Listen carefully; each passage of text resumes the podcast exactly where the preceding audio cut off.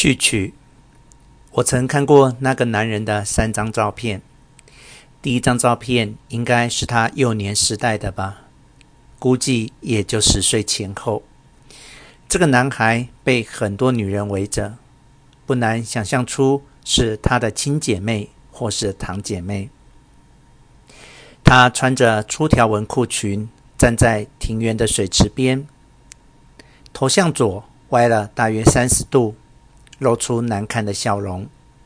难看，即使反应迟钝的人，就是说对美与丑毫无感觉的人，也会以一副无所谓的表情说出“这男孩真可爱啊”这种敷衍的客套话，也不至于。让人觉得是虚情假意的恭维。从这男孩的笑脸上，也不是看不出人们常说的可爱之处。不过，若是对略微有点审美眼光和经验的人来说，只要瞅上一眼这张照片，说不定就会不怀好感的小声嘀咕：“啊，这孩子真的讨人嫌。”甚至会像抖落身上的毛毛虫一样，随手。将照片扔得远远的。不知为何，照片上这个孩子的笑脸越看越令人生厌。那根本就称不上笑脸，他的表情没有一丝笑容。那紧握的双拳是最好的佐证，因为一般而言，人是不会一边握拳一边微笑的，除非是猴子，那是猴子的笑脸。脸上布满丑陋的皱纹，如此难看、奇怪无比，让人看了很不舒服的表情。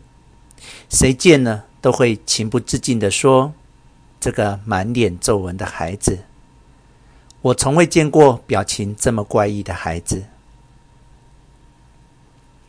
第二张照片上的脸已经发生了惊人的变化，一身学生打扮，虽分辨不出是高中生。还是大学生，总而言之，是一位相貌英俊的学生。但同样不可思议的是，从他身上一点儿也感觉不出活着的人味。他身着学生服，胸前的口袋里露出白手帕，双腿交叉坐在藤椅上，依旧面带微笑。但这次的表情已不是猴子满脸皱纹的笑容了。而是变成颇有技巧的微笑，可又与一般人的笑相去甚远。不知是该说他缺乏血的凝重，还是缺乏生命的活力。总之，没有一点活着的充实感。不是像鸟一样，而是如鸟语之轻，只是在一张白纸上笑着。反正彻头彻尾给人一种做作感。说他装模作样，说他轻浮，说他娘们气，甚至说他时髦，都不足以表达对他的形容。仔细端详时，从这位英俊的学生身上，会让你感受到类似鬼怪故事的毛骨悚然。迄今为止，我还从未见过表情如此怪异的英俊青年。第三张照片最为古怪，完全无法估测他的年龄。头发略显花白，那是在脏乱不堪的房间一隅。照片清楚地拍出室内墙壁有三处剥落。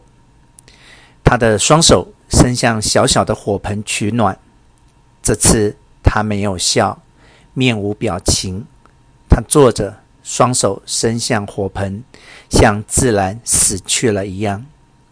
照片上弥漫着不祥的气氛。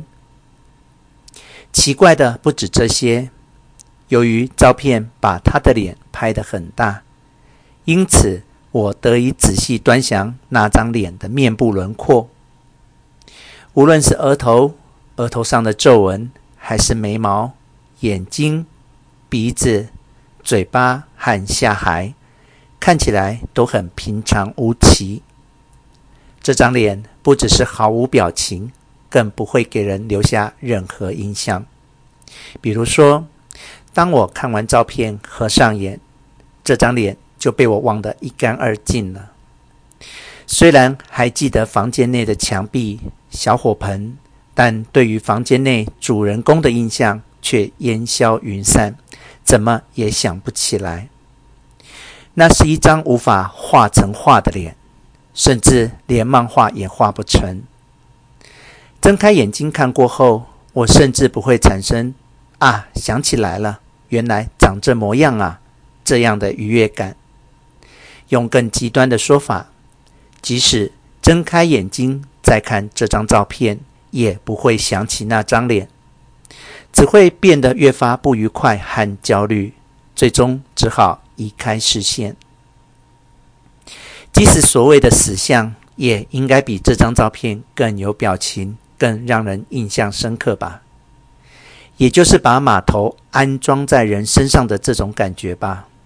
总之，这张照片会让看到的人莫名的毛骨悚然，心情变坏。迄今为止，我从未见过长相如此怪异的男人。